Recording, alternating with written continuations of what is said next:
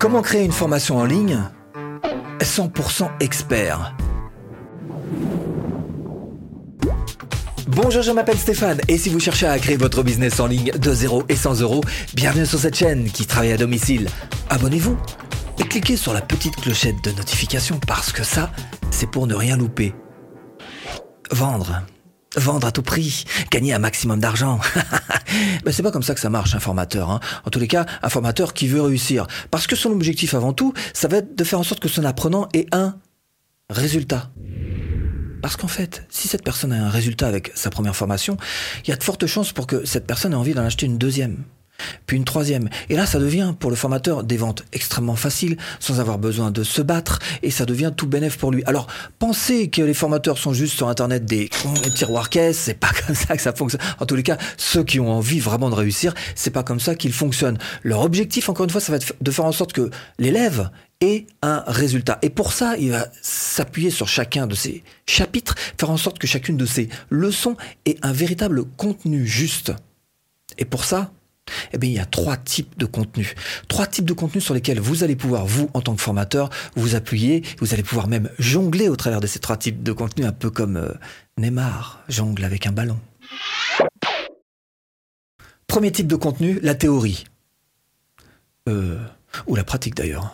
Ah bah, euh, c'est comme vous voulez, hein. ça dépend de vous, de votre personnalité de formateur, mais ça dépend aussi et surtout bah, du type de formation que vous faites. Parce que pour certaines formations, il faudra mieux mettre la théorie en premier la pratique juste après, et puis pour d'autres, on va faire l'inverse. Hein. Donc à vous de réfléchir selon votre formation.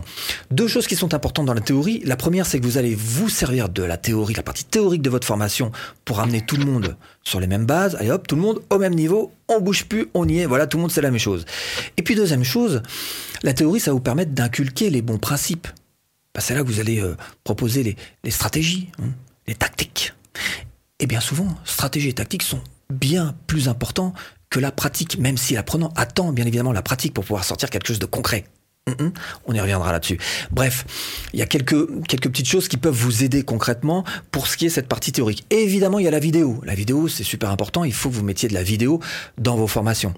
Maintenant, c'est pas obligatoire. Vous pouvez très bien avoir des formations qui ne sont basées uniquement que sur le son.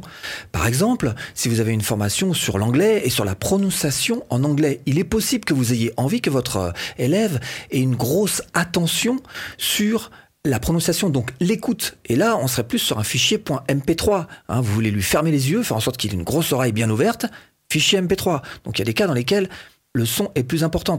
Est plus important. Autre chose, le texte. Ah bah, me faites pas des textes de 10 km de long sous prétexte que ma formation elle est super, il y a plein d'infos dedans. On s'en fout. Bah non. la personne, ce qu'elle veut, c'est aller droit au but. À la limite, si vous faites des, des listes à puces, hein, elle préférera, voilà, droit au but. Les PDF, Pareil, si vous faites un résumé de la vidéo qui est juste au-dessus en PDF, vous pouvez être sûr que, un, la personne va regarder la vidéo avec un petit peu moins d'attention, se disant je vais le résumer juste en dessous. Deux, elle va télécharger le PDF, regarder une fois, et puis hop, dans un coin du bureau, puis c'est mort. Hein. C'est peut-être pas la meilleure manière d'apprendre pour un élève. C'est pour ça que quelquefois, quitte à lui faire moins plaisir, je propose dans mes formations de ne pas mettre de PDF à télécharger, mais plutôt de leur dire à l'ancienne, prenez un stylo, un papier, prenez quelques notes. Au moins, ça vous donne la garantie qu'à la fin de cette vidéo, vous l'aurez ancré dans la tête et que vous n'aurez plus besoin d'y revenir. Deuxième type de contenu, la pratique. Et la pratique, c'est à double tranchant. Parce que d'un côté, c'est ce qu'attend le plus l'apprenant. Il se dit, voilà, moi je veux du concret, je veux sortir avec quelque chose de solide, avec quelque chose de tangible et qui est mesurable. Donc euh, tout de suite, on se dit, euh, pratique, euh, outil, hein, mettre en place outil. Maintenant, c'est pas ça qui va le faire réellement avancer, encore une fois. Et ça, je l'ai perpétuellement, cette question. Par exemple, typique sur le robot Messenger de la page Facebook. Je propose une formation gratuite qui permet de mettre en place le robot. Donc là, on est vraiment dans, dans l'outil, dans la pratique, dans le concret. Il y en a plein qui se disent, eh, eh, j'ai pas besoin d'acheter sa formation.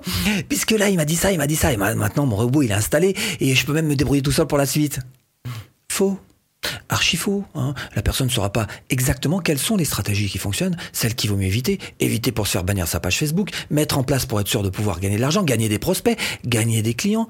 Tout ça, ça s'invente pas. Il y a des stratégies, et tout ça, bien évidemment, vous allez le proposer en payant. Hein. Donc, il faut bien comprendre que euh, la pratique que vous allez mettre en place dans votre formation est à double tranchant. D'un côté, il faut bien donner tout ce qui est attendu, mais faire comprendre que c'est pas là que ça se joue. Parce que la pratique, ce sont les outils. Et les outils, ce sont les mains. En revanche, les stratégies, les tactiques, la partie théorique, c'est la tête. Et c'est là que ça se joue, on est d'accord. Alors concrètement quand même, dans cette partie pratique, qu'est-ce que vous pouvez mettre en place? D'abord des tutos, évidemment, filmer votre bureau, montrer comment ça se passe, on est d'accord.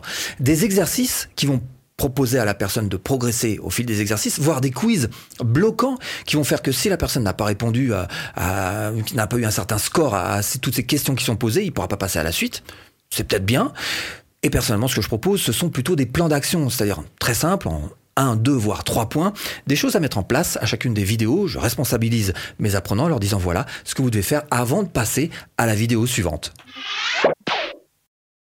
Troisième type de contenu, si vous voulez réussir votre formation, en faire une formation 100% expert, eh bien c'est tout simplement les bonus. Et vous allez mettre quelques bonus à disposition. Qu'est-ce que c'est les bonus? Ça peut être des outils, ça peut être des ressources, ça peut être des aides. Il y a plein de choses à mettre en bonus. Un autre exemple, les PDF. Attention, exemple, j'en ai parlé, piégeux. Hein. Cela dit, vous pouvez vous en servir pour, euh, par exemple, faire des graphiques. Hein. Ça va poser une sorte d'image, de photo dans la mémoire de votre apprenant. Très bon. Deux, checklists, excellent les checklists, des petites croix comme ça à remplir pour euh, avancer de, de, pas en pas, d'étape en étape.